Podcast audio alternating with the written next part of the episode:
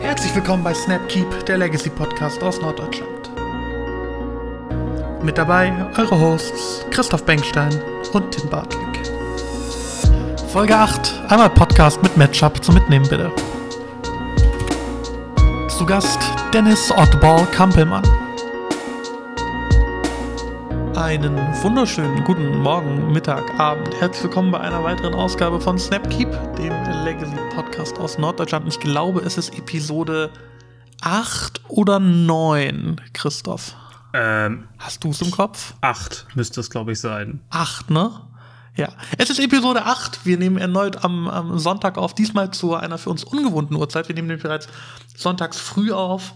Ähm, nichtsdestotrotz, ihr habt es gerade schon gehört, ich bin wieder nicht alleine. Bei mir ist wie immer Co-Host Christoph Benkstein. Jetzt auch mal ganz offiziell, ich grüße dich. Freut mich, dass du da bist. Moin, moin, grüße dich. Und wir beide, also wir beide, in dem Fall Christoph und ich, sind heute nicht alleine, denn ähm, wir haben uns mal wieder einen äh, Gast eingeladen. Das war mal wieder irgendwie äh, nicht alleine sind. Ich weiß, wir können auch mal alleine stundenlang schnacken und äh, ist sicherlich auch interessant. Heute haben wir uns aber auch im Podcast mal dem größeren Thema gewidmet oder heute wollen wir uns dem größeren Thema widmen und dafür haben wir uns einen Gast eingeladen. Und äh, das ist eine, also man muss ihn gar nicht groß vorstellen, ist eine Hannoveraner Delver-Legende, äh, MKM Top 8, ohne dass die Kerntyps ihm alles gegeben haben. Also laut Schaus Twitter der beste Hannoveraner Magic-Spieler. Bei uns Dennis Kampelmann, ich grüße dich. Ja, äh, ich grüße euch. Schön, dass ich dabei sein darf. Dennis auch absoluter Oldschooler, muss man ja so sagen. Also nicht, nicht das Format, sondern so Oldschool-Hase im Legacy schon Ewigkeiten dabei. Äh, angefangen 2000 und mit der Gründung, ne? 2003, 2004, wann war das? Also die Gründung war Ende 2004. Also da wurde zumindest der Name Legacy entschieden für das Format. Vorher war es ja T15. T15 mhm. habe ich nicht gespielt. Ich habe tatsächlich dann mit der Namensänderung und der ähm, Veränderung der Bandlist habe ich mit Vintage aufgehört und dann direkt mit Legacy angefangen.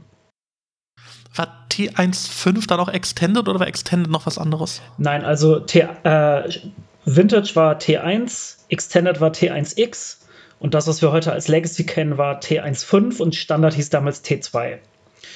Ah, okay. Und T1.5 ja, war quasi ähm, Vintage, allerdings alle Karten, die in Vintage restricted sind, waren automatisch gebannt. Und mit der Einführung von, also des Namens Legacy 2004 wurde die Bandlist komplett geändert. Mhm. Und ähm, ja, damit ist so gesehen eigentlich ein neues Format geboren. Okay. Auch wenn das tatsächlich so zeitig etwa um den Dreh sein müsste, dass ich das erste Mal Magic Card in Hand hatte, nämlich damals irgendwie äh, den, den ersten, habe ich schon mal im Podcast erzählt, Nike Schuhkarton von äh, dem Sohn der Patentante meiner Mutter und dann irgendwie auch das erste Mal im Spieleladen, glaube ich, ein, ein Ravnica-Intro-Deck gekauft. OG Ravnica war dann 2005, glaube ich, oder 2006. Also so um, um die Zeit auch, war ich dann noch, noch weit weg von Legacy und habe dann erst zwei 18, 17, 18 so wirklich ins Format gefunden. Ähm, Dennis, was habe ich die Zeit über verpasst? Was war eine coole Zeit? Was ging so ab in, in, in Legacy? Hast du eine Lieblingszeit? Ja, also ich fand tatsächlich direkt mit der Gründung hat mir Legacy sehr gut gefallen, weil das Format einfach noch so offen war. Es gab eigentlich ein, ein Deck to beat und das war Angry Tradewind Survival. Also das war ein Survival-Deck, das einfach eine riesengroße Toolbox gespielt hat und versucht hat, im Midgame mit Tradewind Rider, Quirion äh, Ranger und Seedborn Muse äh, den Gegner zu locken, indem man halt zwei Permanents mindestens pro Zug, also in seinem eigenen Zug und im Zug des Gegners gebounced hat. Und nebenher noch so Sachen machen konnte, wie dass man eine Mystic Snake wieder auf die Hand bounced, um sie auszuspielen, um halt äh, potenzielle Threats des Gegners zu countern. Ähm, das war tatsächlich ein sehr cooles Deck und in der Anfangszeit tatsächlich auch das einzige ähm, ja, ich sag jetzt mal so Control- oder Midrange-Deck, das einfach ähm, sehr gut im Meta aufgestellt war. Mhm. Die Zeit fand ich sehr cool, die war aber auch nur sehr kurz, ähm, weil direkt danach kamen eigentlich schon Vile Goblins und äh, Standstill, beziehungsweise Landstill. Und ähm, dann kam aber auch, glaube ich, schon 2006 müsste das ungefähr gewesen sein. Da kam dann NQG. Äh, das ist die Abkürzung für Not Quite Grow und das ist eigentlich so der Vorläufer von dem, was wir heute als Delver kennen.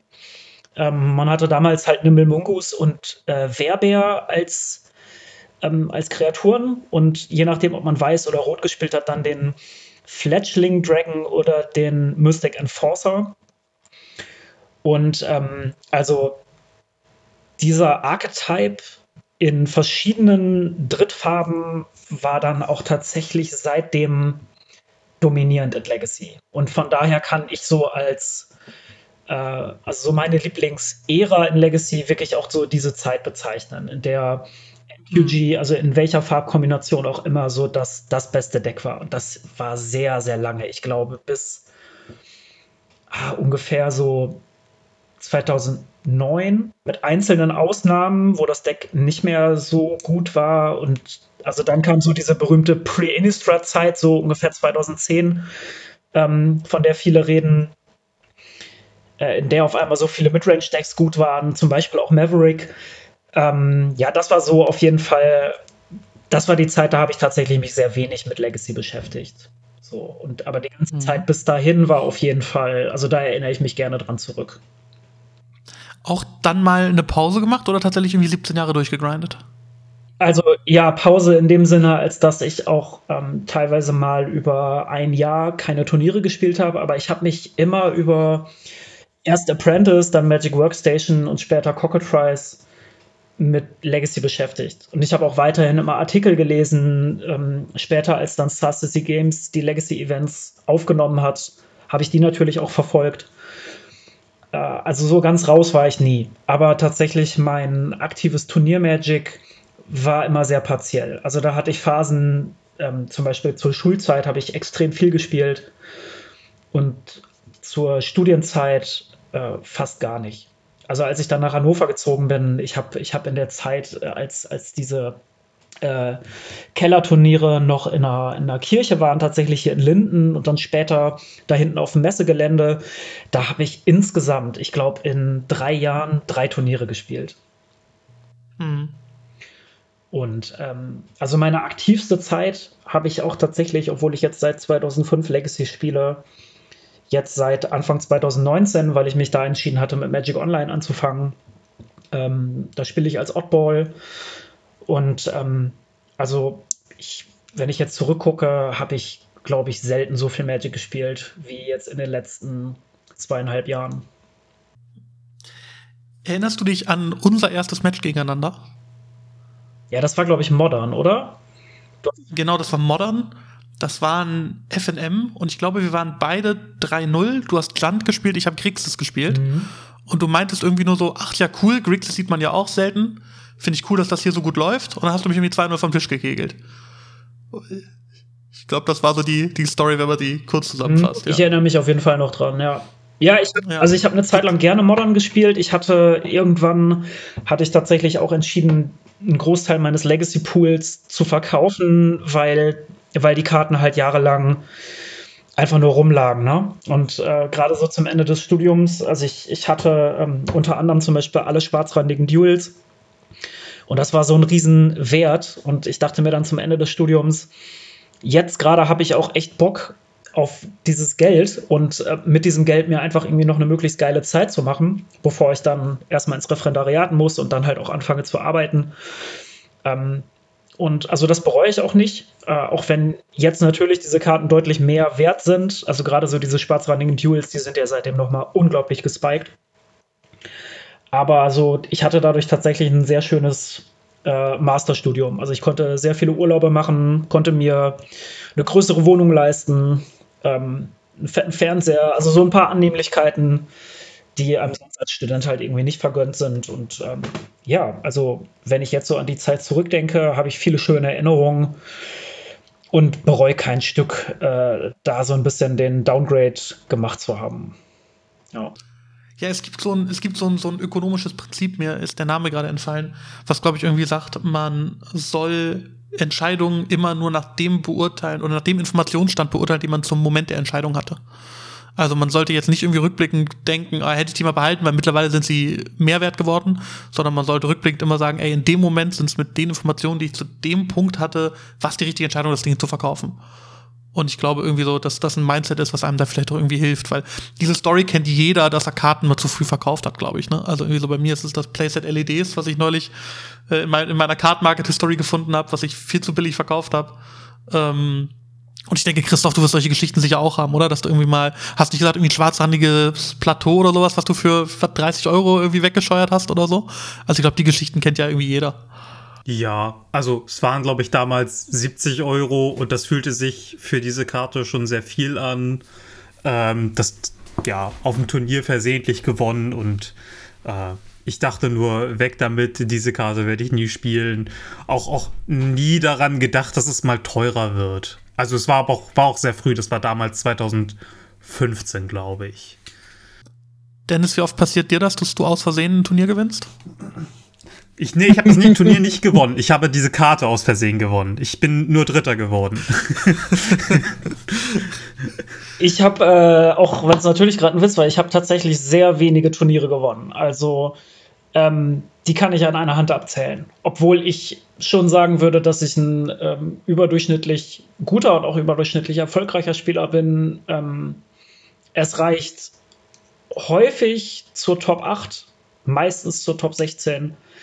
Aber dass ich tatsächlich ein Turnier gewinne, also da muss noch mal einiges mehr passieren. Also welche Turniere habe ich denn gewonnen? Ich habe vielleicht, also ich habe damals regelmäßig in Dülmen gespielt und da habe ich tatsächlich einige auch gewonnen, aber oft dann auch das Finale gedrawt, ähm, weil der, weil der Preis-Payout für die, für die ersten beiden Plätze da meistens identisch war. Ich habe, äh, glaube ich, zweimal Iserlohn gewonnen. Ich habe, als ich dann mit Magic Online angefangen habe, habe ich nach drei Hast du direkt eine Challenge gewonnen, ne? Ja, nach zwei Monaten hatte ich, glaube ich, die erste Challenge ja, gewonnen, ja. Und ja, Dinge, die man so macht. Ja, und ansonsten, ähm, also wirklich, dass ich, äh, ich, also ich glaube, das waren auch tatsächlich schon die Turniere, die ich wirklich gewonnen habe. Also, ähm, ich, ich könnte jetzt haufenweise Top-8-Platzierungen aufzählen, also auf die ich auch stolz bin, aber ähm, also so der Punkt, Top 8 zu machen und ein Turnier zu gewinnen, der ist ja, das ist ja nochmal ein riesiger Schritt. Ja, ja, total. Ich, ich müsste auch tatsächlich bei mir überlegen, ich glaube, außer FNM habe ich noch so, so gar nichts gewonnen. Das ist nichts, was jetzt wie so ein Damoklesschwert über mir hängt, ähm, weil ich halt auch einige Top 8s irgendwie habe, auf die ich echt, echt stolz bin. Ähm, aber ja, also muss ja auch nicht. So, ja. weißt du. Ähm, Im Endeffekt zockt man ja für den Spaß. So. Und äh, wenn man da irgendwie noch was bei, bei rumkriegt, ist das völlig in Ordnung. Aber ich glaube, keiner kommt von einem Turnier nach Hause und sagt, ich bin nicht Erster geworden, deshalb war es ein Scheißtag. Mhm. Und die Einstellung finde ich, glaube ich, eigentlich relativ, relativ angenehm. Ähm, und ich würde vermuten, dass es euch genauso geht, ja. Ja, also besonders, besonders jetzt in Legacy. Also ich glaube, wir spielen ja auch echt viel zum Spaß, auch viel um, natürlich um zu gewinnen. Gerade online ist es, finde ich, nochmal ein ernsteres Mindset. Also gerade online habe ich zumindest mehr den Anspruch, auch an mich irgendwie was zu reißen. Gerade in Papier oder gerade äh, jetzt beim Local FNM oder beim, beim wöchentlichen Turnier. Ähm, klar, da möchte ich gewinnen oder ich möchte vor allem nicht verlieren. Aber es geht mir jetzt da nicht so um den Turniersieg. Ja, ich hatte gesagt, ich finde, man sollte abschließend festhalten, dass äh, Dennis ja zumindest auch den Legacy Hannover Dead of Winter gewonnen hat, was so das prestigeträchtigste Turnier war. Ähm, daher mit ganz viel Ruhm und Ehre nach Hause gegangen. Das ist das einzige Turnier, wo nur der Erste was kriegt. Von daher alles, alles richtig gemacht. Ehre oder was? Ja, Ehre und Ruhm. Okay. Und ähm, ja. ich weiß nicht, ob ihr es gesehen habt, wir haben ja auf dem Twitch-Stream jetzt immer so Player-Cards zwischendurch. Und da habe ich zumindest bei den Gewinnern noch immer geschrieben, Sieger von. Ah ja. So, ne, also das ist vermerkt, ja, mhm. ja. Bei Jörg Heinrich musste ich es auf zwei Zeilen machen, der hat eine ganze Menge gewonnen, der Junge. machst du die Font jetzt kleiner? Nee, dann sieht das auch wieder keiner. Na gut, machst eine zweite Zeile. Ja. Jungs, wir haben uns ja heute hier versammelt. Nicht, weil äh, wir gerne miteinander quatschen. Ich meine, das tun wir auch. Aber weil wir ein Thema haben. Und heute mal wieder irgendwie die, die, das Snapkeep-Format von wir reden über die Challenge, wir reden über was passiert und wir haben noch irgendwie ein äh, ein, drittes Random-Thema. Äh, das brechen wir heute ein bisschen auf, denn heute fokussieren wir uns eigentlich auf ein größeres Thema. Ähm, heute geht es nämlich um Matchups und besonders um Matchups-Prozente so ein bisschen. Ähm, was ist ein gutes Matchup, was ist ein schlechtes Matchup, all das sind, glaube ich, Themen, über die wir jetzt schnacken wollen. Und äh, Christoph, das Thema hattest du so ein bisschen angeleiert. Ne? Ich glaube, das war so, so deine Intention, wenn ich das noch richtig in Erinnerung habe. Ja, so halb. Also ich glaube, das ist tatsächlich in einem Gespräch zwischen Dennis und mir irgendwie aufgekommen, dass wir uns darüber unterhalten haben, besonders wie halt dieses Thema wahrgenommen wird, also wie werden Matchup-Prozente wahrgenommen und inwiefern schadet diese Wahrnehmung auch, also inwiefern halten sich Leute an Matchup-Prozenten fest und ist das überhaupt aussagekräftig? Also wir sind so auf viele äh, Glaubenssätze, glaube ich, gestoßen, die mit diesen ganzen Matchup-Prozenten verbunden sind und hatten da das Gefühl, dass man das eigentlich mal ansprechen könnte und einfach mal den Fokus vielleicht weg von den Zahlen rücken könnte. Also genau. Oder hast du da noch was hinzuzufügen, wie das zustande kam, Dennis? Ja, also bei mir waren es vorrangig auch tatsächlich so konkrete Situationen, die ich im Hinterkopf habe.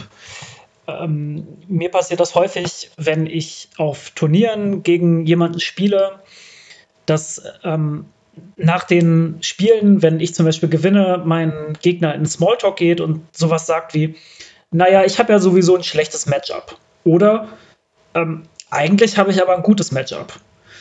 So, und das sorgt bei mir immer für Irritation, weil ich mir so denke, das ist vielleicht die Haltung, weshalb du gerade verloren hast. Und ähm, ja, also äh, ich finde, das ist ein, ein, sehr wichtiges, sehr wichtiges Thema, über das man mal reden kann oder vielleicht auch sollte, ähm, um ja vielleicht so die Zuhörenden einzuladen, einfach mal die eigene Perspektive oder Haltung nicht auf ähm, ein Meter, sondern auf wirklich ja die Matchups und auch auf einzelne Matches so zu ändern.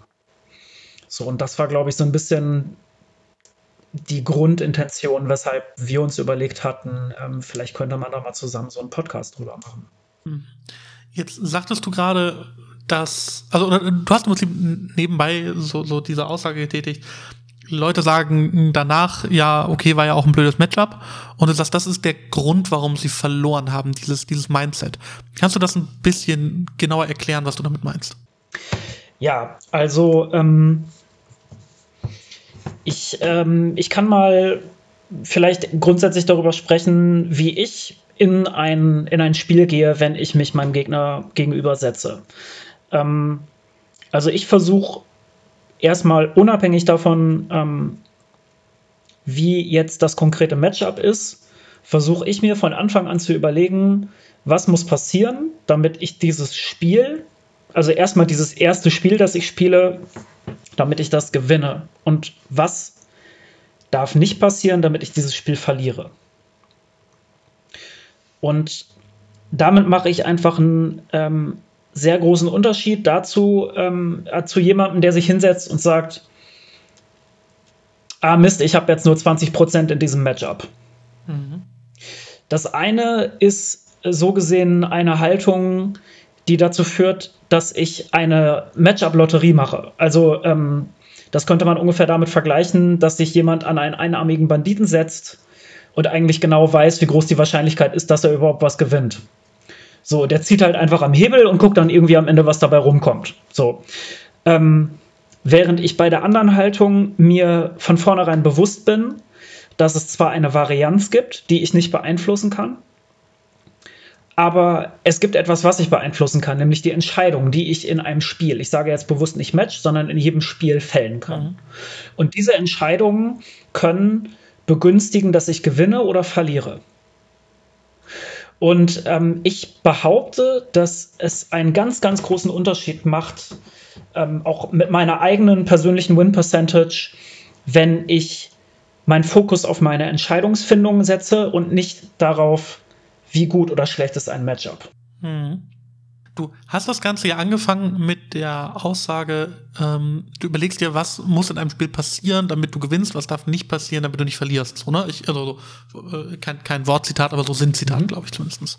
Ähm, jetzt äh, würde ich, wenn ich das so für mich überlege, das immer einfacher finden, gegen Matches, von denen ich weiß, dass sie einen sehr stringenten Plan haben.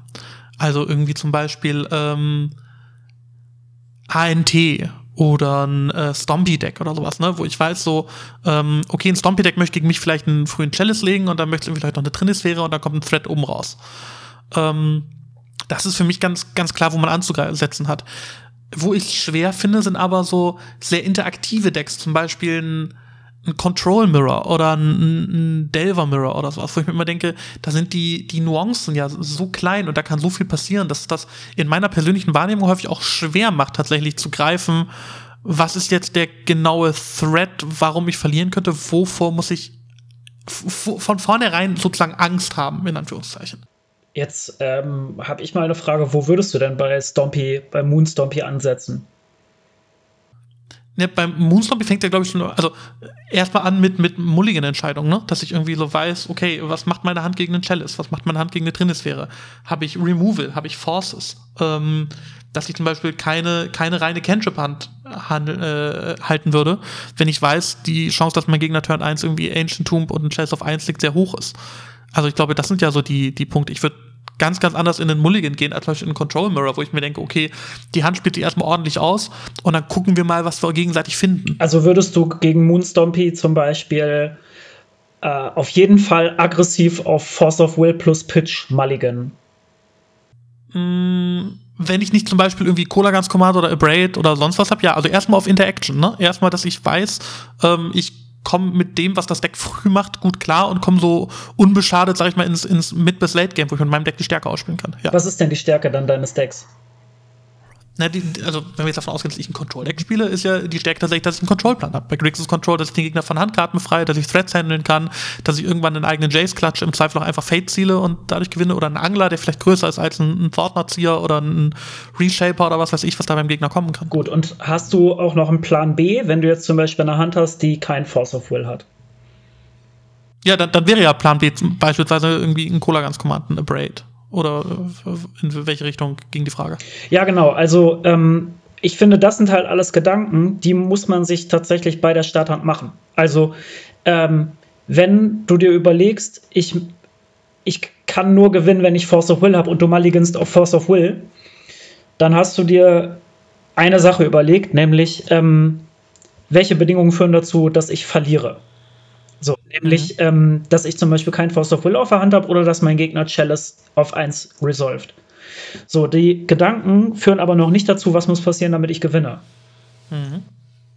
Und das ist auch nochmal ein weiterer Unterschied. Also ich kann, ähm, ich, ich gewinne kein Spiel, wenn ich mein Spiel so spiele, dass ich einfach nur nicht verliere, sondern ich muss mir wirklich einen Plan überlegen, wie gewinne ich denn eigentlich. Mhm. So, das heißt, ähm, genau wie du sagst, ähm, ich muss evaluieren, kann ich in diesem Spiel überhaupt mit meinen Cantrips ein, ähm, zu einem Board State oder zu einem Game State kommen, der begünstigt, dass ich gewinne. Ähm, und habe ich einen Plan B? Was mache ich, wenn, was mache ich, wenn das nicht klappt? Was mache ich, wenn bei meinem Gegner mhm. die Chalice zum Beispiel resolve, weil ich halt kein Force of Will habe? Du möchtest mhm. nicht den Mulligan auf 4 nehmen mit einer Hand, die dann, ähm, sagen wir mal, Land, Brainstorm, Pitch und Force hat, wenn du weißt, du musst auf jeden Fall forcen. Ja. Ne? Ähm, das heißt, ich kann mir auch da schon überlegen, habe ich vielleicht die Möglichkeit, zum Beispiel auch einfach mit einem schnellen Gurmak-Engler ähm, aggressiv zu spielen. Oder hat meine Hand zum Beispiel Gurmak Engler plus Kulagans Command, wie du eben sagst. Dazu ein paar Cantrips, die ich im Notfall aber auch in die Chalice schmeißen kann, um einen schnellen Engler zu legen. Mhm. Das sind alles Gedanken, die man sich ähm, vorher aber machen sollte, unbedingt, um wirklich zu überlegen, was muss passieren, damit ich gewinne. Mhm. So, was mache ich mit meiner Hand, wenn mein Gegner die Chalice resolved? Was mache ich mit meiner Hand, wenn er sie nicht resolved? So, was hat er, wenn er keine Chalice hat? So, und das finde ich sind einfach, ähm, wenn man mit diesen Fragen einfach schon in ein Match geht, ist man deutlich weiter, als wenn man sich einfach nur überlegt, naja, ich habe ja sowieso irgendwie 45% jetzt in dem Matchup gegen Moonstompy. Oder so nach dem Motto, ja, ich halte jetzt mal so in der Hoffnung, dass er den Chalice einfach nicht hat, weil sonst hat er halt den Chalice und dann verliere ich halt. Also das als Mindset, das man nicht haben sollte. Ja, richtig. Und ich äh, würde auch behaupten, dass viele Spielende äh, eher geneigt sind, halt auch eine schlechte Hand zu halten, wenn sie im Hinterkopf haben, ich habe aber ein gutes Matchup. So, jetzt wolltest du aber eigentlich irgendwie was ganz anderes fragen, ne? Nämlich, ähm, wie, man, wie man gegen Control spielt. Genau, also der, der, ursprüngliche Gedanke war ja so ein bisschen, ähm, in solchen Matchups fällt es mir, das soll jetzt kein, kein äh, Tim wird ein besserer Magic-Spieler-Podcast werden oder, oder so, ne, gar nicht. Aber so, aus, aus meiner persönlichen Wahrnehmung ist es tatsächlich immer so, ähm, jeder Control-Spieler kennt das, glaube ich, den Moment, wo ein Spiel kippt und wo man sich so als Control-Spieler sicher fühlt. Wo du so weißt, okay, jetzt habe ich den ersten Ansturm gehandelt, ich habe vielleicht zwei, drei Handkarten mehr. Ich weiß, dass egal was mein Gegner auf der Hand hat, dass ich da größtenteils eine Antwort drauf finde. Und selbst wenn ich das Spiel nicht jetzt gewinne, werde ich irgendwann mir meinen Planeswalker contrippen oder meinen Thread und werde es dann darüber nach Hause fahren können. Ähm, das finde ich aber, das zu antizipieren oder dahin zu kommen, finde ich in gerade Control Mirrors zum Beispiel super schwierig, weil du da eben nicht hast, ähm, mein Gegner macht Turn 1 Chalice und irgendwie Turn 2 Thought-Notzieher und äh, wie, wie komme ich damit klar?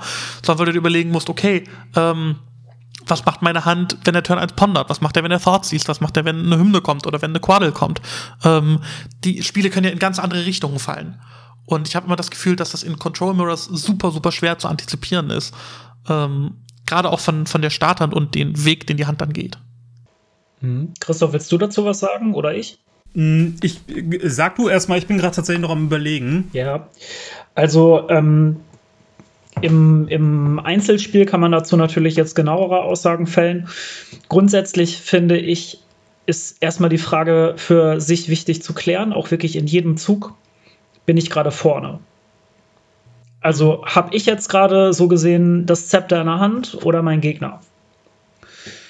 Und es gibt äh, Board States, bei denen ist das irgendwie eindeutig. Äh, zum Beispiel durch diese Mechanik Monarch, die das ja auch ganz klar irgendwie mit, dieser, mit diesem Token, den man sich da hinlegt, dann mhm. signalisieren. Mhm. Ich bin jetzt gerade der, der das Zepter in der Hand hat.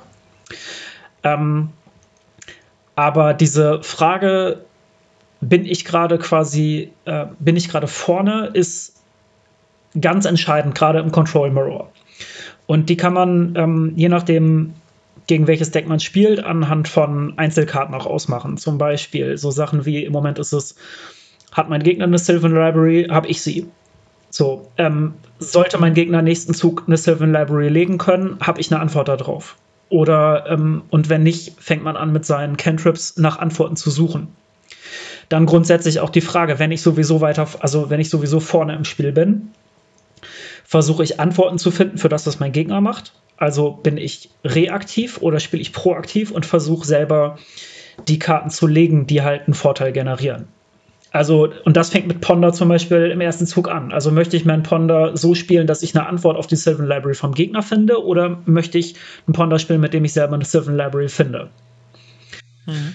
Und ähm, sich dieser Frage erstmal bewusst zu werden, ist auf jeden Fall der erste Schritt und dann anhand des Board States oder am Anfang des Spiels anhand der Hand für sich klar zu haben, was möchte ich machen. Möchte ich der Spieler sein, der proaktiv spielt oder der, der reaktiv spielt?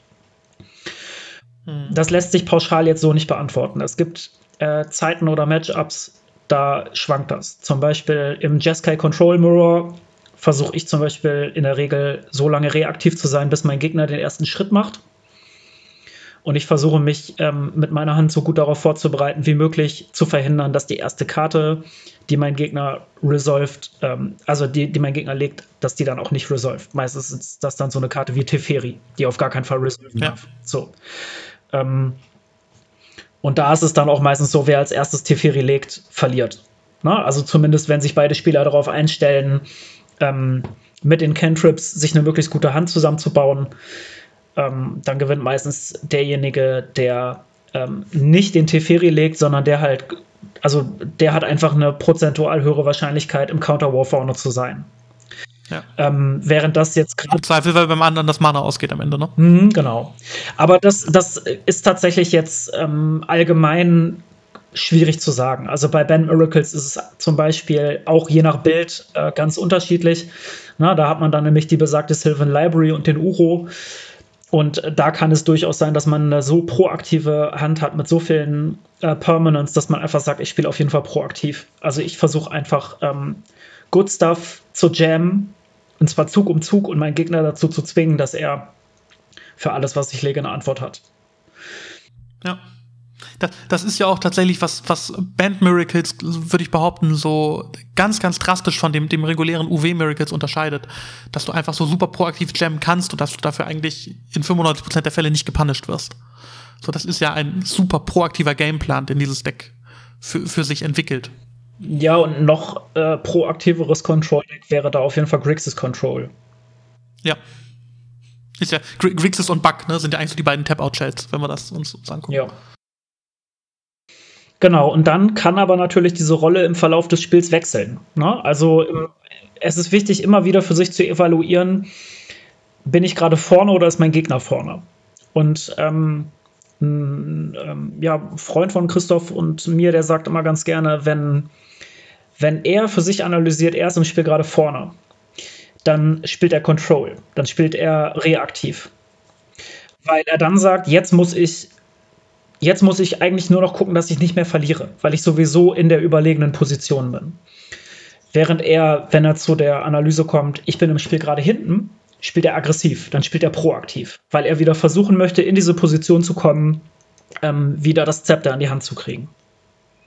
Ja, und ich glaube, das ist tatsächlich ähm, etwas, das man schon wenn man versuchen möchte, so, ein, so, eine rezeptartige Handlungsanweisung zu kriegen, und nach der fragst du ja gerade so ein bisschen versteckt, und ich weiß, das äh, ist immer gerne gesehen, also ähm, dann kann man das, glaube ich, so generell für sich mitnehmen, unabhängig vom Matchup.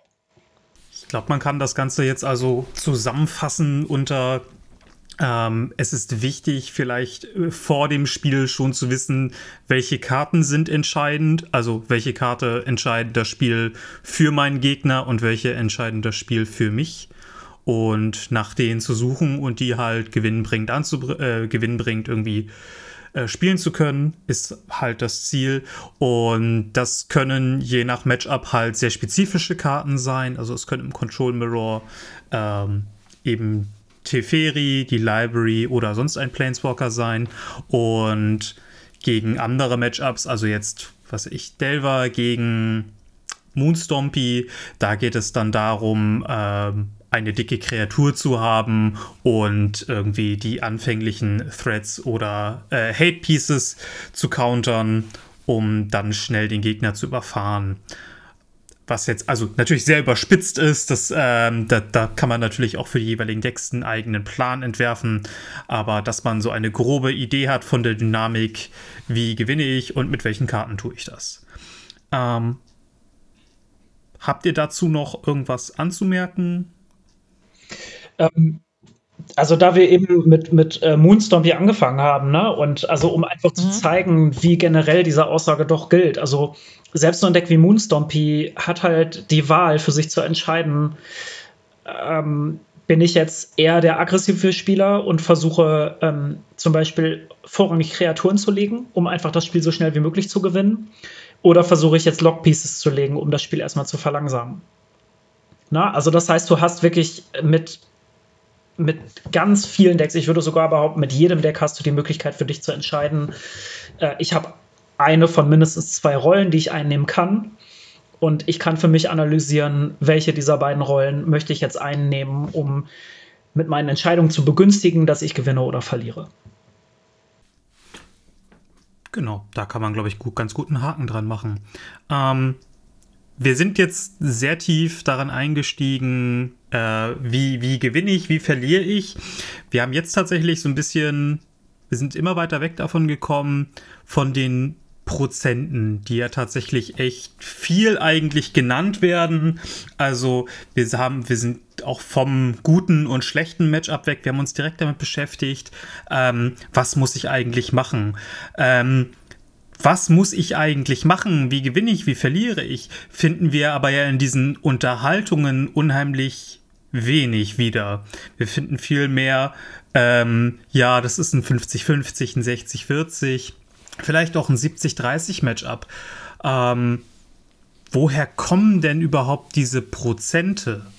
Woher kommen denn diese, also woher kommen die? Was meint ihr? Also so gefühlt ist das immer eine Gefühlsentscheidung, oder? Also diese Prozente? Ich habe immer so das Gefühl, dass man irgendwie so aus, aus seiner eigenen Wahrnehmung dann irgendwie mal so, ja, gewinne ich mir oder verliere ich mir, ja, dann wird es die 60-40 sein, dass man das immer so in den Raum schmeißt. Ich habe nicht das Gefühl, dass die meisten Leute, die über Prozente reden, das tatsächlich irgendwie irgendwie so, so evidence-based haben. Und selbst wenn man eine Excel-Tabelle hat, ist ja meistens die, die äh, Zielzahl viel zu gering. Oder, oder die, die, die Endzahl, ne, die Anzahl der, der Versuche, der Durchläufe viel zu gering, dass es irgendwie aussagekräftig ist. Also ich habe sie das erste Mal wirklich wahrgenommen in dieser ähm, Forenkultur. Also es gab ja diese Zeit, in der Magic-Kommunikation halt hauptsächlich tatsächlich über Internetforen stattfand. Ne? Also da gab es in Deutschland zum Beispiel das ZK-Forum und das MTG-Forum, das es jetzt auch heute noch gibt, und international äh, MTG The Source. Und besonders MTG The Source ist ähm, ja auch dadurch halt wirklich populär geworden, dass es zu jedem Archetype jemanden gab, der so einen Guide geschrieben hat. Und in den Threads wurde dann auf Grundlage dieses Guides wurde diskutiert. Und diese Guides fingen halt an mit einer typischen äh, Deckliste und darunter standen dann halt ähm, ja so Matchup-Guides und Sideboard-Guides. Da wurde dann gesagt, wie man boarden soll und es stand halt eine Prozent eine Prozentanalyse, wie gut oder schlecht dieses Matchup sein soll. Und das war so das erste Mal, dass ich auch tatsächlich sehr irritierend fand, wie die Leute auf diese Prozente kamen. Also, ähm, weil ich gedacht habe, äh, also weil ich nicht verstanden habe, woher die kommen und ich habe dann auch nicht verstanden, was die mir denn jetzt helfen sollen, um dieses Matchup anzugehen.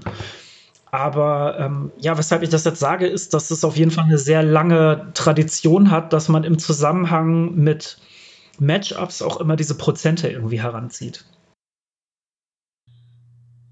Erinnert ihr euch noch daran, dass früher auf MTG Goldfish die Decks Win Percentages hatten? Dass es da eine Section gab?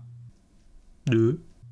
Das ist noch nicht lange her. Das haben die vor zwei, drei, vier Jahren vielleicht erst eingestellt, dass du früher in der, also ne, Metagame Decks Section bei MTG Goldfish hast auf dein Deck geklickt und hattest unten eine Section, wo Win Percentages standen gegen die anderen Metadecks gerade. Mhm. Irgendwie hatten sie die äh, rausgerechnet. Und ich bin mir nicht mehr hundertprozentig sicher, warum es die nicht gibt. Ich meine mich zu erinnern, dass Wizards denen damals gesagt hat, dass sie es bitte nicht machen sollen. Mhm. Also ich erinnere mich auf jeden Fall daran, dass ja vor ein paar Jahren dieses offizielle Statement von WotC kam, äh, in dem sie gesagt haben, dass sie nicht alle Decklisten, die zum Beispiel bei Magic Online entstehen oder erfolgreich spielen, veröffentlichen, sondern dass sie bewusst steuern, welche Listen sie zur Verfügung stellen und welche nicht. Und mhm. damit sind dann ja auch diese Daten, die MTG Goldfish zur Verfügung stellt, verfälscht. Und ich könnte mir auch vorstellen, dass sie deshalb aufgehört haben damit. Mhm, okay. Und aber das ist ja auch ein wichtiger Punkt. Ne? Also so diese, diese Verfälschung von, von diesen Prozentdaten und wie verlässlich sind die denn überhaupt, wenn jetzt irgendein Spieler oder irgendeine Spielerin behauptet, ähm, mein Deck oder dieses Deck hat so und so viel Prozent gegen ein Meter oder gegen Deck X. Ja. Und ähm, ja, also ähm, ich würde auch behaupten, dass das meiste tatsächlich ähm, Meinungen sind, die irgendwann zum Kanon geworden sind, so wie zum Beispiel das, der Archetype Delver, also dem wird ja traditionell nachgesagt, er hätte so 50 bis 55 Prozent gegen das Meter. So, jetzt kann man sich fragen, woher kommt diese Aussage? Klar, ich finde aber viel interessanter in diesem Zusammenhang, wenn man sich dann mal überlegt, was hat denn das eigentlich überhaupt für eine Relevanz? Also jetzt völlig egal, wie gering oder wie hoch dieser Prozentsatz ist. Wenn man dann mal schaut, dass es so Spieler gibt wie Rich Kali oder Daniel Götschel oder wer auch immer, ist ja eigentlich egal, die dann mit diesen Decks, die angeblich 55% haben, auf eine Winrate von ungefähr 80% kommen. Oder sagen wir 70 bis 80%. Und ähm, ich finde, das zeigt halt, dass die, dass dieser Wert, der da irgendwo angegeben wird, für das tatsächliche Spiel eigentlich überhaupt keinen Wert hat. Ja, genau. Also das war, war ja auch so ein bisschen, bisschen der Ausgang. Ähm, da kommen natürlich, also da kommen natürlich viele Faktoren rein. Also selbst, also wenn man das quantifizieren wollen würde, ist das ja auch nur die Win Percentage von einem Spieler auf diesem Deck. Ähm, jetzt beispielsweise bei dem MTG ähm, auf dem Modo, ich weiß gar nicht, wie es genau heißt, das Online-Project, wo wir ja auch unsere Win-Percentages aus Challenges holen, da sehen wir ja dann zumindest immer alle Spieler zusammengerechnet, was dann ja immer so die, die zumindest sagt, wie erfolgreich ein Deck in einem Turnier war. Hm, du redest von Und, der Legacy Data Collection von Joseph Dyers. Genau, danke. Ja, ich hatte die, den Begriff äh, nicht mehr richtig auf dem Zeiger. Und das ist ja aber, das ist ja nicht so, dass man daraus dann äh, jetzt ein komplettes Matchup herleitet, sondern sagt, wie erfolgreich war das. Aber genau, das wären ja Zahlen, die zumindest so ein, so ein ähm, oder zumindest ja ein bisschen aussagekräftig sind oder aus denen man sich gut was herleiten kann. Ähm, ich glaube auch, dass diese Zahlen, also jetzt, ähm, ich habe ein x-prozentiges Matchup, dass das auch viel weiter getragene Zahlen sind und dadurch auch viel nachgeplapperte. Also die wenigsten oder viele Leute werden gar nicht erst auch viel ein Matchup so viel getestet haben, dass die sagen, okay, aufgrund meiner Erfahrung kann ich sagen das, sondern dass es vielleicht schon an anderer Stelle gehört haben, äh, dass sie, dass äh, irgendein Matchup so und so gut für, für den und den ist. Also, äh, und das einfach nachplappern und auch vielleicht mit diesem Mindset reingehen. Und da, dass das auch schon von vornherein alles steuert. Und dass dann eben auch solche Aussagen entstehen wie, naja, ich habe ja auch ein schlechtes Matchup. Oder, hä, wieso habe ich verloren? Ich habe doch ein gutes Matchup. Und dass das gar nicht so auf eigene Erfahrung beruht. Es gibt ja einen interessanten Artikel von Frank Carsten, äh, der ja auch gerne seine Artikel sehr mathematisch äh, schreibt. Der Artikel heißt Magic Math: How many games do you need for statistical significance in playtesting? Der beschreibt tatsächlich so, wie viele Spiele muss ich denn tatsächlich machen, damit ich mit statistischer Signifikanz sagen kann, das Matchup hat die und die Win Percentage. Und um da tatsächlich relativ sichere Aussagen zu treffen, müsste man ein Matchup monatelang testen. Also ich glaube, um irgendwie eine Sicherheit von plus minus 2% zu haben in einem gewissen Intervall, sagte er, glaube ich, fast von 2500 Spielen. Pro Matchup. So. Pro Matchup, genau. Das mhm. heißt, ähm, selbst selbst äh, Leute, die super viel super viel spielen und tatsächlich auf solche Zahlen kommen, dass sie irgendwie über 2000 Matches schon auf dem Buckel haben, die haben ja nicht nur ein Matchup getestet und von daher kann man sagen, so äh, eine eine Beweislage mit statistischer Signifikanz hat wahrscheinlich niemand oder fast keiner. Das heißt, diese Zahlen sind irgendwo immer mit Gefühl und haben natürlich auch dann ähm, und wenn das dann, und selbst wenn das ja nur eine Person herausfindet, ist es ja immer noch nicht aussagekräftig, weil eine Person mit Sicherheit ja auch nur dann gegen einen Spieler testet, vielleicht auch gegen mehrere. Dann könnte man überlegen, okay, wie unterscheiden sich die jeweiligen gegnerischen Spielstärken? Auf welchem Level ist der eigentliche Pilot, der das testet? Und dann kommt ja die eigentlich nächste Frage, die so ein bisschen wieder darauf abzielt, was wir vorher besprochen haben, die Listenabhängigkeit. Also um welche Karten geht es? Denn ein Matchup, von dem man sagt, das könnte super gut sein, kann ja eventuell dadurch gekippt werden, dass der Gegner sehr gute Karten oder sehr viele entscheidende Karten in diesem vermeintlich guten Matchup spielt. Und dadurch kann das gut gekippt werden, was ähm, das dann ja verfälscht. Und hier merkt man schon richtig, inwiefern es sich lohnt, eben darauf zu gucken, um welche Karten geht es eigentlich, wie gewinne ich, wie verliere ich? Und inwiefern diese Matchup-Prozente da gar nichts mehr nützen. Also ich finde so diese, ähm, auch diese Erkenntnis erstmal nochmal sehr wichtig festzuhalten, dass äh, wenn eine so große Anzahl an Matches nötig ist, um einen ähm, aussagekräftigen Prozentrang über ein Match abzukriegen, dass die so hoch ist, dass es eigentlich gar nicht möglich ist, da eine valide Zahl zu erfassen. Also zumindest nicht individuell, sondern wenn überhaupt dann über so Data Collection Projekte. Und die machen das dann auch nur für den äh, Status quo des jeweiligen Turniers. Aber äh, also dann finde ich auch so die Frage interessant, wie viel muss man denn dann überhaupt testen, um, wenn auch kein valides Ergebnis zu haben, weil das scheint ja dann eine Illusion zu sein, aber um für sich klar zu haben, ich weiß jetzt, wie ich dieses Matchup anzugehen habe.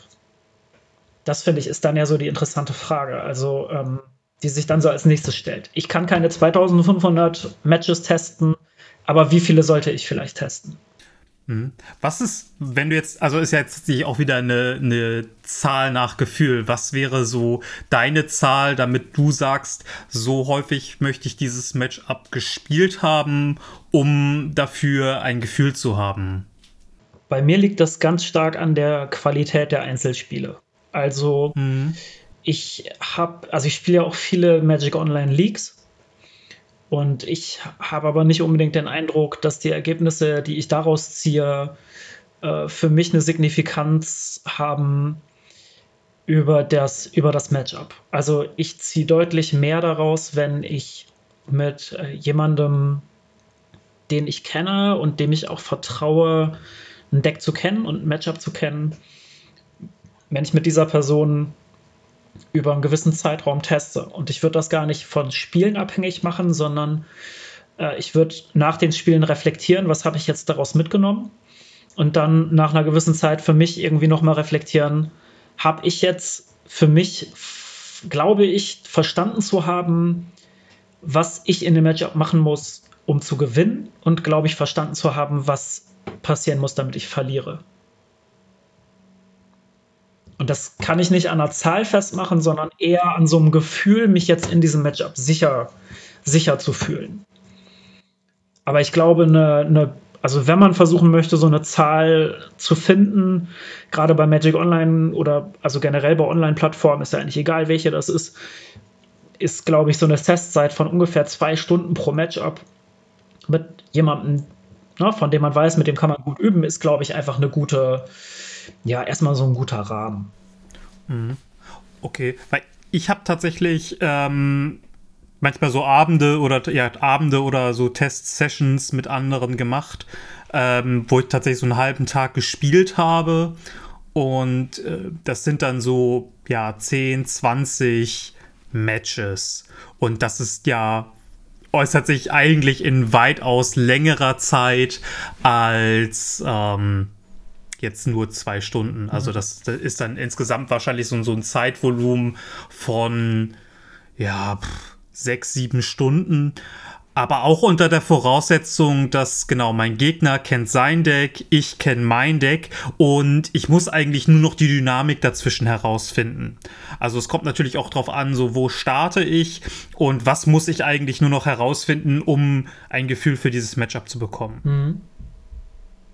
Und war, war so meine ähm, Erfahrung. Ich habe auch mal, also so zum, zum Quatsch hatte ich mit einem Kumpel, oder was heißt zum Quatsch, aber so aus Spaß, ähm, Eldrazi gegen Burn, also das damalige Colorless Eldrazi gegen Burn getestet.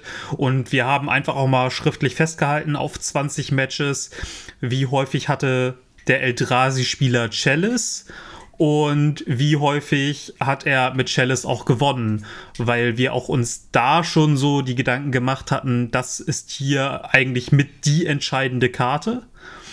Und ähm, ja, wie, wie sieht das aus? Also, oder inwiefern muss man das respektieren? Also, und um vielleicht für mich damals in der Burn-Position auch herauszufinden, ist jetzt diese Anzahl groß genug? Um Hände rein nach Chalice zu evaluieren. Und wie sehen Spiele aus, die er vielleicht ohne Chalice gewinnt? Ähm, also, das ist so ein, so ein Mischmasch aus ähm, ja, kleiner Statistik und ich identifiziere für mich die wichtigen Karten. Äh, genau, auf Burn-Seite war es dann noch der Price of Progress, der allermeist super stark ist. Ähm, genau, da waren das auch ungefähr eine Stich, Stichprobe von, von 20 Matches. Und das war schon, also das hat, war schon aufschlussreich. Also sowohl, sowohl von den Zahlen her als auch ähm, von der Dynamik, ohne dass wir jetzt aber daraus ableiten könnten, das ist jetzt ein 50-50, 60-40 oder irgendwas Matchup. Wir waren danach schlauer, aber nichts, wo wir sagen konnten, wir können jetzt sagen, wie genau das Matchup in Zahlen ausgedrückt wird. Hm.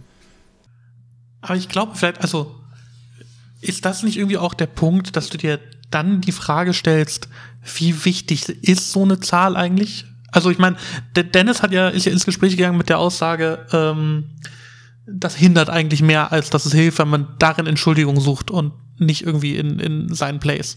Oder wenn man sich vielleicht von Anfang an mit dem schlechten Mindset ins Spiel gibt. Und jetzt sagst du irgendwie so, ja, man testet das Gefühl und man kriegt irgendwie ein gutes Gefühl. Mhm. Und du wirst ja auch sicher, äh, sicher aus dieser Session rausgegangen sein, Christoph, und gesagt haben, ich bin jetzt besser in dem Matchup. Und ich habe das Matchup jetzt in anderen Aspekten besser verstanden. Und ich mache vielleicht weniger Fehler, wenn ich das jetzt auf, morgen auf dem Clash das Matchup spiele, ähm, als wenn ich es gestern auf dem Clash gespielt hätte. Und ist dann noch der Punkt, dass wir sagen, Matchup-Percentages haben irgendwo eine Rechtfertigung? Ähm, also Matchup-Prozente im Vakuum nicht. Matchup-Prozente oder also die eigene, also wirklich die eigene Win-Percentage in einem Matchup ist genau in der Turniervorbereitung relevant. Nämlich genau vor einem Turnier, vor der Deckwahl. Weil man dann für sich eben schauen kann, wie, wie sieht das Turnier ungefähr aus? Was wird da viel gespielt? Und mit welchem Deck habe ich da die meist, die, die größte Win-Percentage? Ähm, gegen die meisten Deck. Und daraus kann man ja für sich einen Erwartungswert ableiten. Wenn ich weiß, ich, äh, dass äh, jeder Mann spielt Delver und ich spiele beispielsweise ganz gut Death in Texas, dann wäre Death in Texas ja mit einem soliden Erwartungswert eine gute Wahl für mich. Das ist natürlich dann keine gute Wahl für mich, wenn ich aber Death in Texas beschissen spiele oder einfach keine Erfahrung mit Death in Texas habe. Und ähm, ich glaube, das ist exakt der Zeitpunkt, an dem diese Prozente wichtig sind. Aber ja, sobald man dann das Deck gewählt hat, ähm, ist es eigentlich nur noch relevant, wie man das dann strukturiert. Also man kann natürlich auch sagen, ich habe sowieso nur eine Auswahl aus Decks und muss dann das Deck, welches ich vielleicht auch einfach am besten spiele, genau darauf vorbereiten, was ich erwarte. Aber dann, dann sind wir wieder in, bei dem Thema, ich identifiziere die guten und wichtigen Karten und dann kann man sagen, das und das erwarte ich und dementsprechend wähle ich diese Sideboard-Karten oder irgendwelche Sideboard-Karten gehen dann ins Main-Deck und baue dementsprechend dann das Deck, das ich sowieso gerne spielen möchte. Ja, also würde ich mich so, also würde ich so 100% unterstreichen. Also die Matchup, also diese vermeintlichen Matchup-Prozente sind wirklich in der Turniervorbereitung wichtig, wenn ich mir überlege, welches Deck ich spiele oder wie möchte ich das Deck, für das ich mich schon entscheiden, entschieden habe, ausrichten. Also sowohl von einzelnen Main-Deck-Choices als auch von dem Aufbau des Sideboards. So, aber mhm. sobald ich quasi den, den Turnierraum betreten habe, sollte ich oder würde ich jeden und jede einladen, äh, tatsächlich einfach dieses komplette Konstrukt aus gutes und schlechtes Matchup abzulegen. Das hat im konkreten Turnier nichts mehr zu suchen. Also da ist es tatsächlich hinderlich, während es bei der Turniervorbereitung eine sehr wichtige Perspektive ist. Ich kann ja zum Beispiel auch mit der, äh, wenn ich antizipiere, dass ich ein schlechtes Matchup ähm, gegen ein bestimmtes Deck habe, dann kann ich entweder sagen, ähm, ich richte mein Sideboard danach aus. Also ich packe zum Beispiel ähm, eine bestimmte Anzahl an Karten, die genau gegen dieses Matchup sind, in mein Sideboard oder sogar in mein Main Deck. Ich kann mich aber auch entscheiden, dass ich sage, ich möchte ein bestimmtes Matchup versuchen zu dodgen. Also ich akzeptiere einfach, dass ich ähm, ein schlechtes Matchup habe und ich versuche das jetzt gar nicht irgendwie künstlich zu verbessern, sondern sollte ich dagegen gepaart werden mit einer sehr geringen Wahrscheinlichkeit, dann nehme ich halt in Kauf, dass äh, ich eventuell verliere. Ähm, erhöhe dann aber meine Wahrscheinlichkeit, in anderen Matchups äh, besser dazustehen.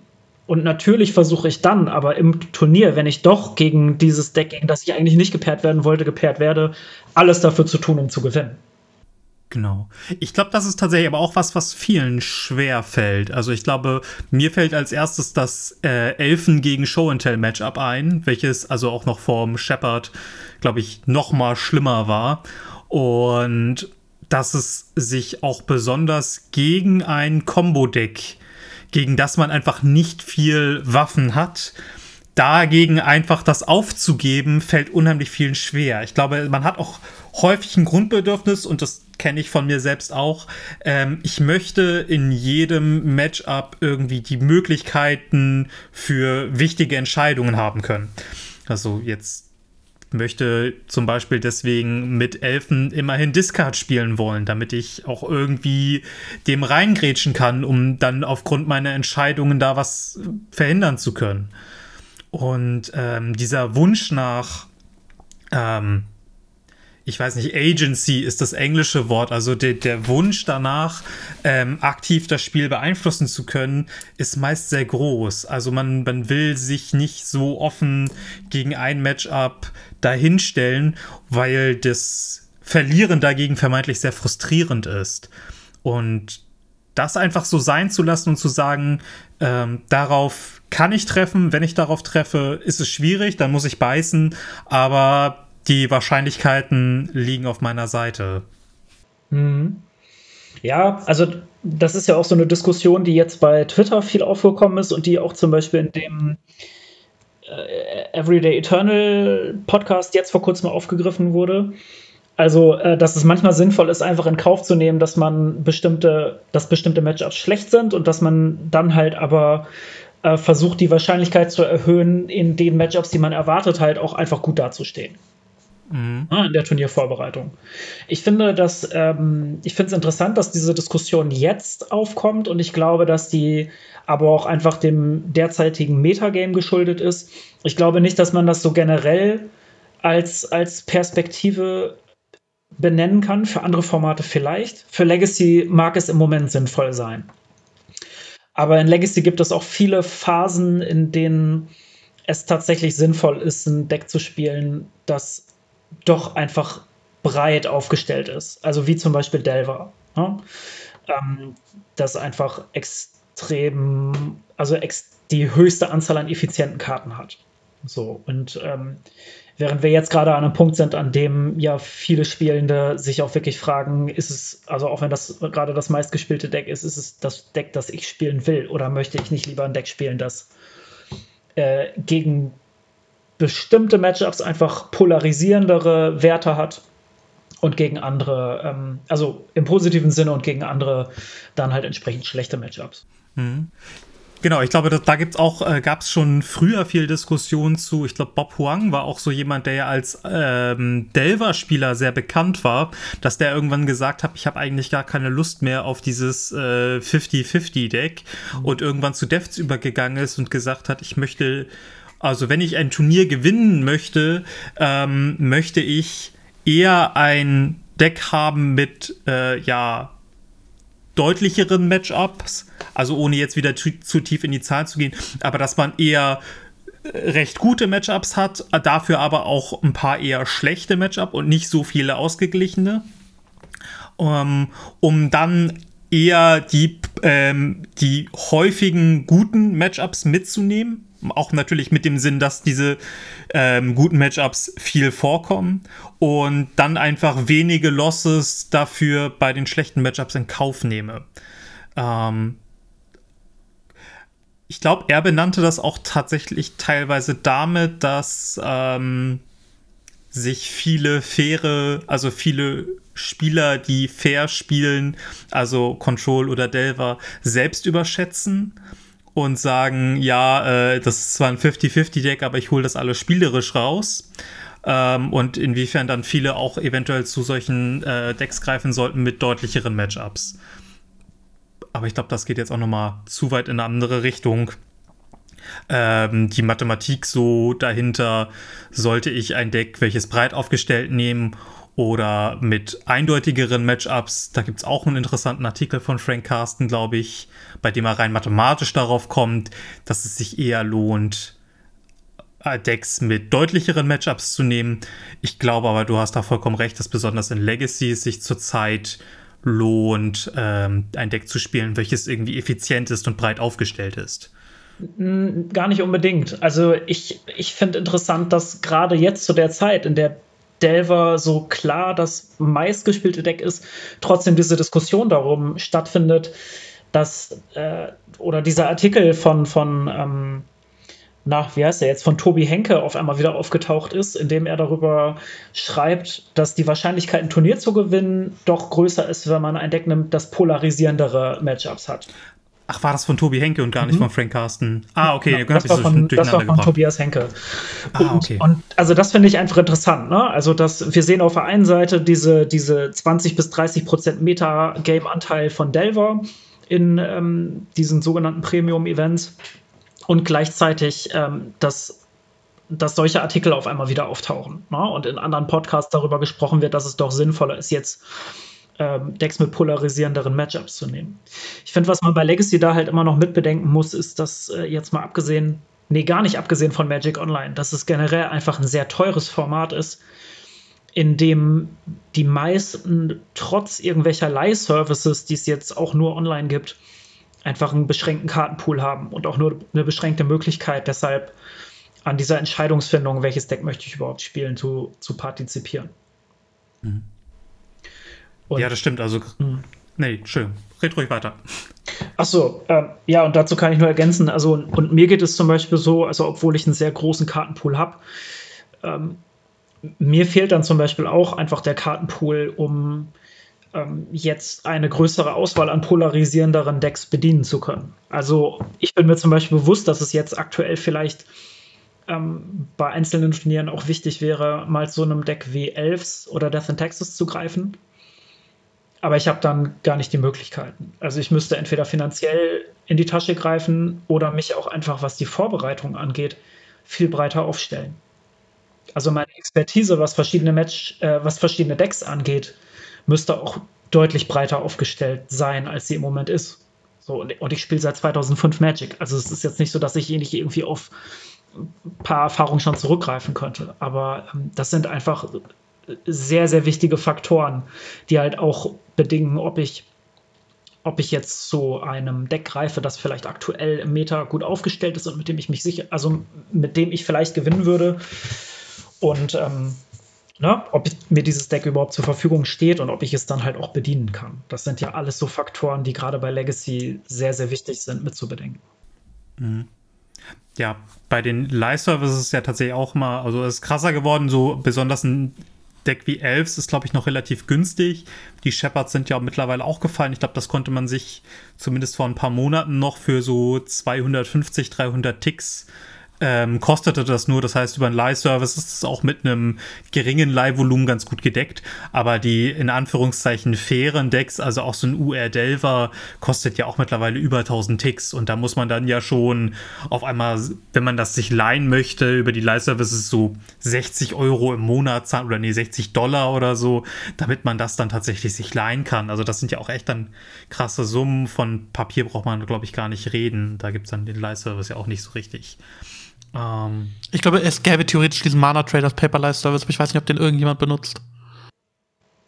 Um da so ein bisschen den Bogen zu spannen zu ähm, dem, was wir am Anfang gesagt haben, nämlich, dass wir ja so diese, ähm, diesen Podcast auch so ein bisschen als Einladung nutzen möchten, die Perspektive zu ändern, wann man sich auf Matchup-Prozente verlässt und, ähm, und wann man sie bewusst versucht auszublenden. Ähm,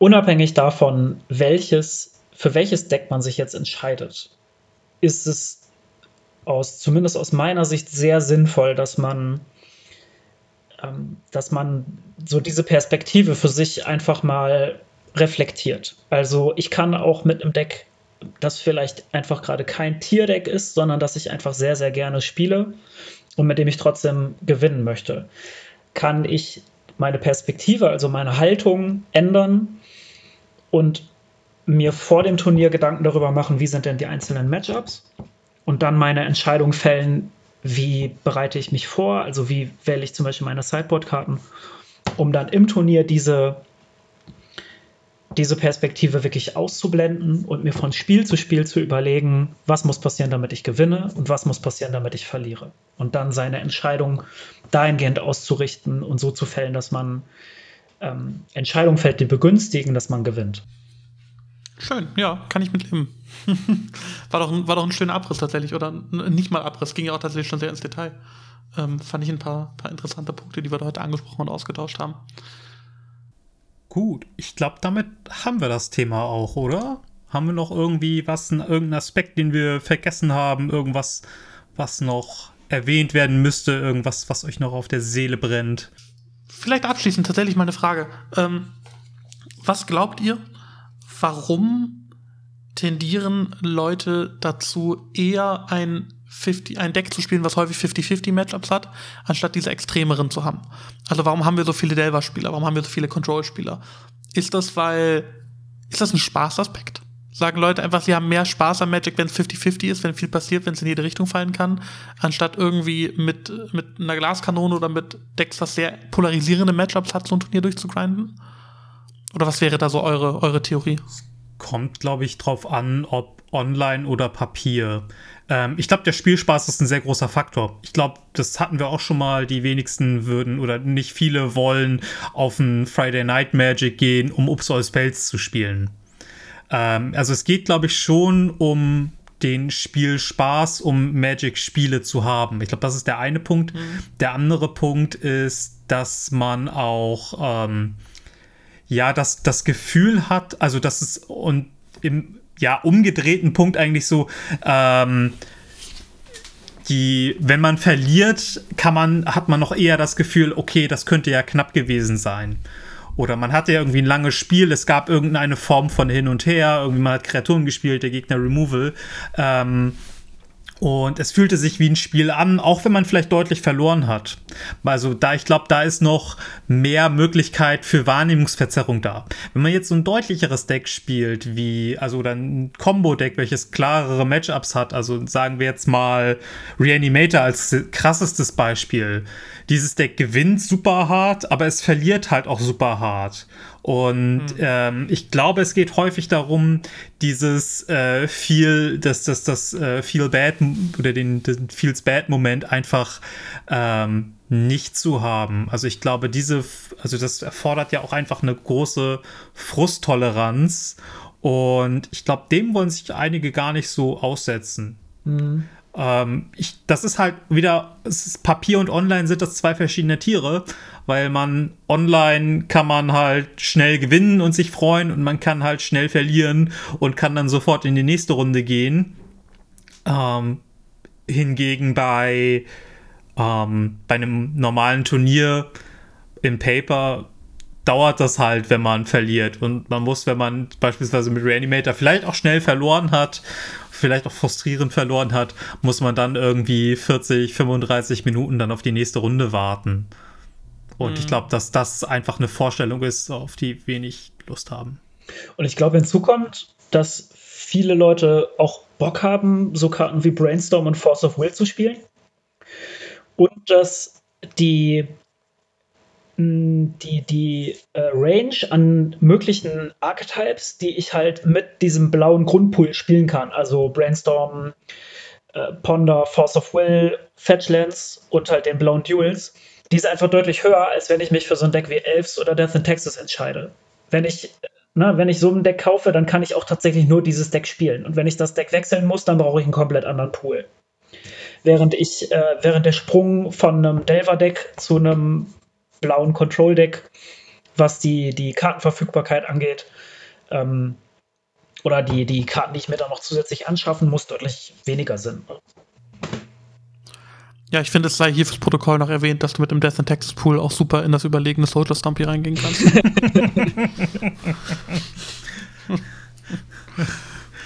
Schön. Goodie. Ey, dann hatten wir doch einen, einen coolen Talk. Ähm, gefiel, mir, gefiel mir sehr gut ich würde sagen, wir können auf der, auf der Agenda einen, einen weiterrücken. Richtig. Ja, bitte.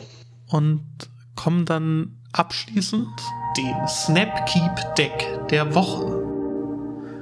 Und das Snapkeep Deck der Woche, das hat heute Dennis mitgebracht.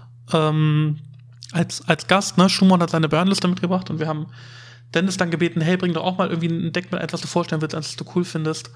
Und ähm, ich freue mich da sehr drauf, weil das ein Archetype ist, den ich so bis vor kurzem noch gar nicht auf dem Zettel hatte, den ich, glaube ich, noch nie, noch nie in Paper irgendwo gesehen habe.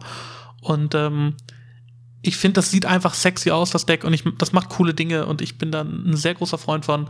Ähm, Dennis hat heute seine Cephalid Breakfast Liste zu uns mitgebracht. Mhm. Ja, beziehungsweise die von äh, Mayan, ne? M-A-I-A-N. Die, genau, das ist ein, ein Magic Online-Spieler. Ja. So wie ich das, das verstanden habe. Genau. Kennt also, man den? Ähm, Mayan spielt Magic Online, äh, kommt ursprünglich aus Japan und spielt seit Jahren anscheinend leidenschaftlich gerne Syphilid Breakfast. Und mittlerweile For Color ohne Aetherweil und dafür mit Noble Hierarch und Living Wish. Mhm. Mhm. Und äh, was, also erstmal, weshalb ich überhaupt auf diese Liste gekommen bin. Ähm, wir drei hatten ja, als das äh, Arcanist und Oko-Banning kam, hatten wir so einen so Talk darüber, wie sich das Meta entwickeln könnte. Und ich hatte so im Hinterkopf, dass ich eigentlich, so wie wir das Meta irgendwie prognostiziert hatten, das war ja schon auch, ähm, ja, eigentlich relativ treffend. Da hatte ich so den Eindruck, eigentlich glaube ich, dass zwei Sachen äh, sinnvoll sind. Und zwar, dass man einen, ähm, Midrange-Plan hat, um ähm, over the top gegen Delver-Strategien gehen zu können, zum Beispiel. Und dass man aber auch einfach einen proaktiven Plan hat äh, mit einem schnellen Combo-Finish, um von jetzt auf gleich das Spiel gewinnen zu können. Ich glaube, das sind mhm. zwei Eigenschaften, die, wenn die ein Legacy-Deck aktuell mitbringt, ähm, ist das Deck auf jeden Fall einer weiteren Betrachtung wert. Und wir sehen bei vielen Decks tatsächlich auch, dass die, ähm, also die diese ähm, Anforderungen gerade erfüllen, dass die erfolgreich sind. Ich nenne da mal zum Beispiel Food Chain, ja, oder Aluren ja auch. Aluren und dann zum Beispiel auch die, ähm, die ganzen Depths-Listen, die jetzt gerade auftauchen. Also dieses ähm, grün-weiß Depths, das ja so ein Hybrid aus Maverick und Dark Depths gerade ist, ist zum Beispiel auch erfolgreich. Und äh, ja, das sind alles Decks, die äh, zwei Gameplaner haben, die äh, ja, der eine sehr polarisierend, ne? also die Möglichkeit, einfach möglichst schnell den Sack zuzumachen und den Gegner auch zu zwingen, äh, die ganze Zeit im Hinterkopf zu haben, ich könnte von jetzt auf gleich verlieren.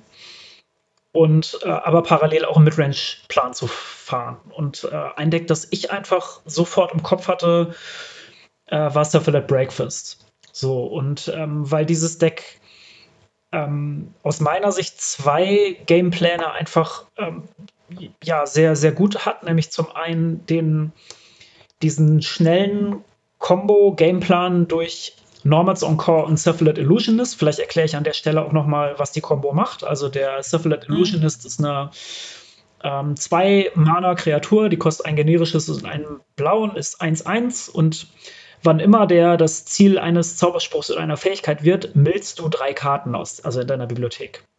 Und der Normals Encore ähm, hat eine aktivierte Fähigkeit für 0 Mana. Man kann einen Schaden äh, vom Normals Encore zu einer beliebigen Kreatur umleiten. So, und die Idee ist, dass der Normals Encore den Syphilid Illusionist äh, targetet. Und das kann man für 0 Mana so oft machen, wie man möchte. Und parallel mild der Syphilid Illusionist die komplette Bibliothek. So, und dabei mild er unter anderem Dread Return und äh, Thassa's Oracle. Und der Plan ist dann auch tatsächlich, dass man mit Red Return Thassa's Oracle reanimiert, eine leere Bibliothek hat und dann über den Thassa's Oracle Trigger das Spiel gewinnt.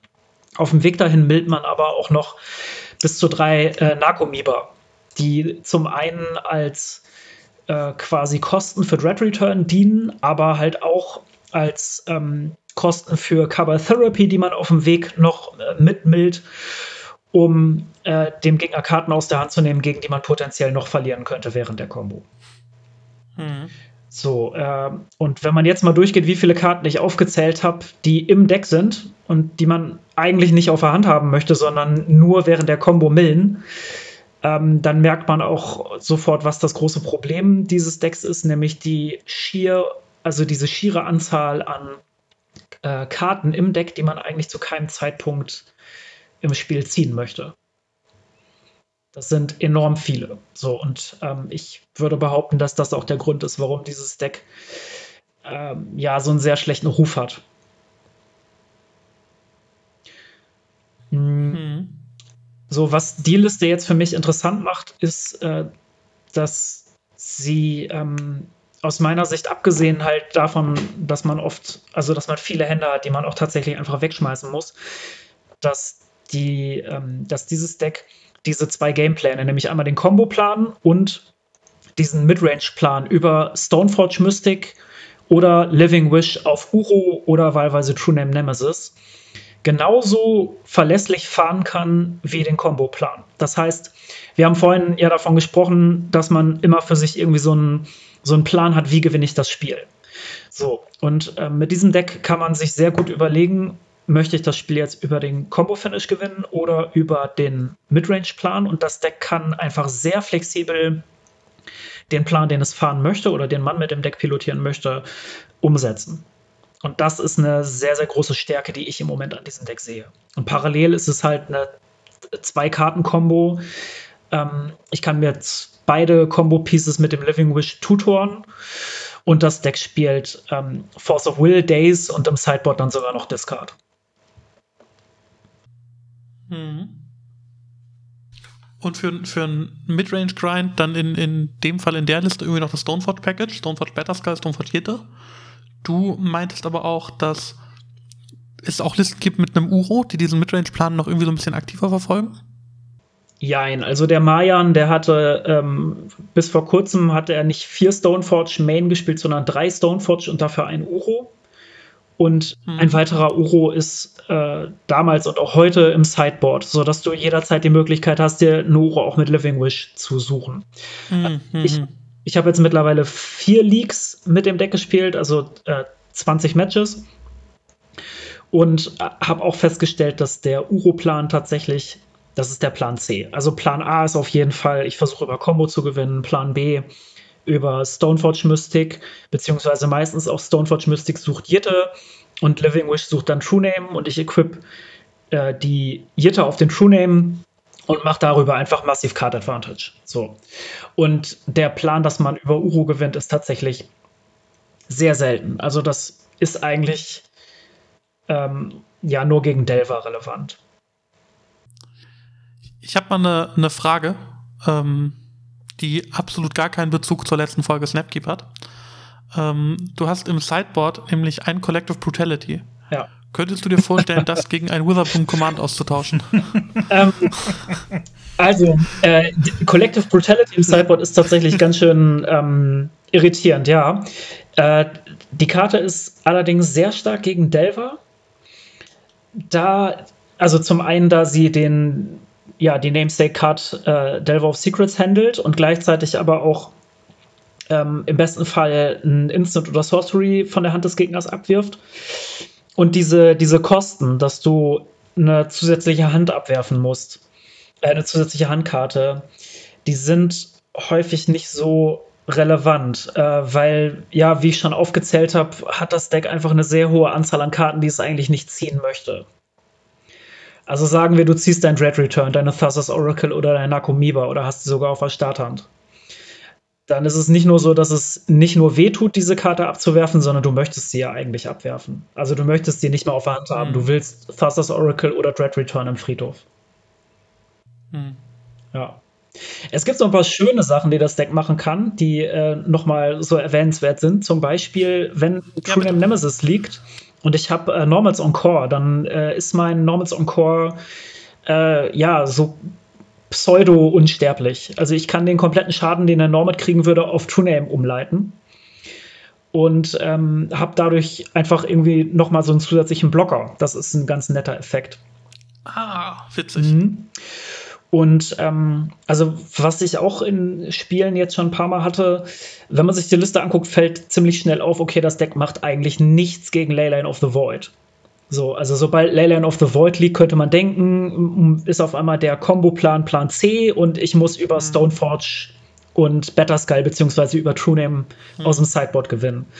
Äh, dem ist nicht so. Also die Liste spielt Nephastos Oracle im Sideboard.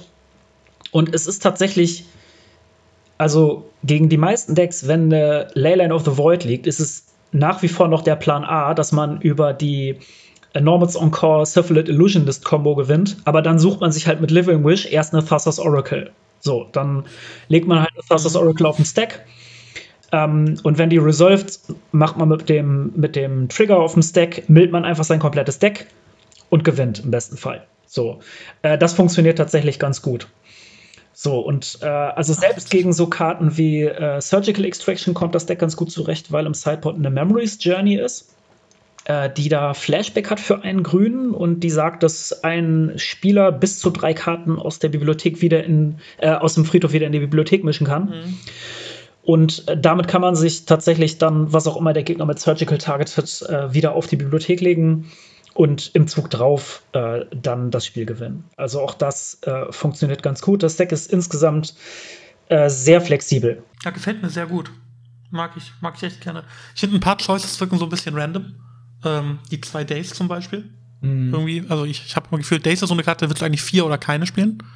Ähm, weil du halt deinen Gameplan entweder drum strukturierst oder nicht. Ich verstehe, dass man es hier vielleicht noch so ein bisschen hat, um nochmal zusätzlich zu protecten, weil es spielt ja auch keine Force, ne? Also du hast ja keine, keine wirkliche Counter-Protection für, für deine Combo oder für alles. Also du musst ja ein bisschen hoffen, dass es resolved und der ist dann als einzige. Ah doch, er spielt doch Force. Mhm, okay, ja, ich habe äh, ich hab Quatsch gesagt, er spielt Force.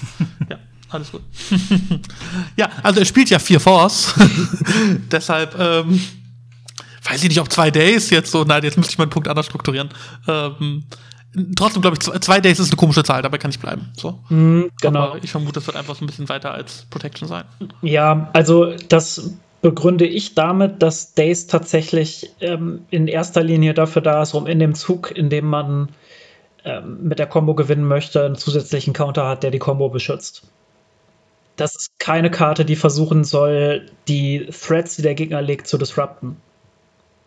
Also du möchtest nicht irgendwie äh, Days auf den Delver des Gegners oder auf den Young Pyromancer oder was auch immer spielen, sondern äh, die Idee des Decks ist tatsächlich, dass du ein Combo-Deck bist und das mit der Combo gewinnt. Und bis du so weit bist, dass du die Combo zusammen hast äh, und halt die Protection, die du brauchst, reicht es meistens, wenn du einen deiner sechs Counter hast, also Force of Will und oder Days. Mhm. mhm. Ja, cool. Hattest du kurz über Schuko geredet? Schuko eigentlich nur als, als weitere Nomads Encore, ne? Also als äh, Ability, die nichts kostet, aber beliebig häufig wiederholen kann. Und eben über Stoneforge Tutorable. Richtig, genau. Das wäre nochmal eine gute Ergänzung. Ja. Cool. Ja, ey, ich finde es ein, ein äh, spannendes Deck ich bin ja generell aber so äh, der, der Passion. Ich, ich begeistere mich ja sehr, sehr leicht für neue Decks. Ähm, ich mag solche Listen immer, ich finde das cool. Ähm, ist in dem Gedanken, man verfolgt einen Midrange-Plan, man hat aber irgendwie auch ein, Combo-Out. Ähm, ja, eigentlich in, auch so in der Frequenz von Decks, die ich sehr gerne spiele. Also ja, ich mag das. Ich finde es eine coole Liste. Ähm, freut mich, dass wir, die mal, dass wir die mal besprochen haben hier. Ja, sehr cool. Christoph, hast noch was? Nö, so, also dazu nicht. Also genau, Liste, Liste sieht rund aus. Ich habe sie schon in Aktion gesehen. Ähm, ich glaube, der, der größte Pull ist auch, dass das Deck einfach unheimlich witzig zu spielen ist. Also man hat unheimlich viele Entscheidungen ähm, und macht halt Spaß. Mhm. Aber ansonsten habe ich auch nichts weiter. Sehr, sehr cool. Ey, dann haben wir doch einen schönen Podcast aufgenommen. Dann lass uns jetzt hier eine Schleife drum machen. Es hat mir viel Spaß gemacht. Es war, glaube ich, mal ein anderer Snapkeep. Ich habe es ja auch so eingeleitet, ne? In der Tatsache, dass wir nicht unserer klassischen Struktur gefolgt sind, ähm, dass wir nicht die Challenges besprochen haben oder so. Das machen wir, glaube ich, in den nächsten Ausgaben dann mal wieder alles ausführlicher. So fand ich es aber ganz schön, mal über ein Thema zu reden, was, glaube ich, sehr wichtig ist und sehr wenig Beachtung findet und haben da ein paar coole Meinungen, coole Ideen zugehört heute. Und ja, dann bedanke ich mich recht herzlich, sowohl bei Christoph, bei meinem, meinem Co-Host, als auch bei Dennis dafür, dass du heute Zeit gefunden hast und mit uns im Podcast warst. Sehr, sehr cool. Die Liste von Mayan, Cleflet Breakfast Liste, die packen wir wieder in die Description rein. Und ja, dann bedanke ich mich bei euch beiden und äh, verabschiede mich. Danke für alle, die zugehört haben. Ciao. Ich bedanke mich auch recht herzlich wieder bei dir, Tim, dass du auch wieder den ganzen technischen Kram übernimmst, wie immer. Ich würde das nie im Leben hinkriegen. Und ja, recht herzlichen Dank an Dennis, der ja auch tatsächlich treibende Kraft überhaupt war, dass diese Episode überhaupt entstanden ist, weil er sagte, boah, dazu würde ich tatsächlich auch gerne mal was sagen. Und ja, war eine super coole Folge, es hat mir wieder Spaß gemacht. Und die letzten Worte sind bei dir, Dennis. Ja, vielen Dank, dass ich dabei sein durfte. Ähm, und ja, es hat auf jeden Fall Spaß gemacht, so intensiv über dieses Thema zu sprechen. Und ich ähm, habe auch den Eindruck, dass wir äh, ja bei allen Aspekten so genau ausreichend in die Tiefe gegangen sind. Sehr schön. Vielen Dank dafür an euch beide.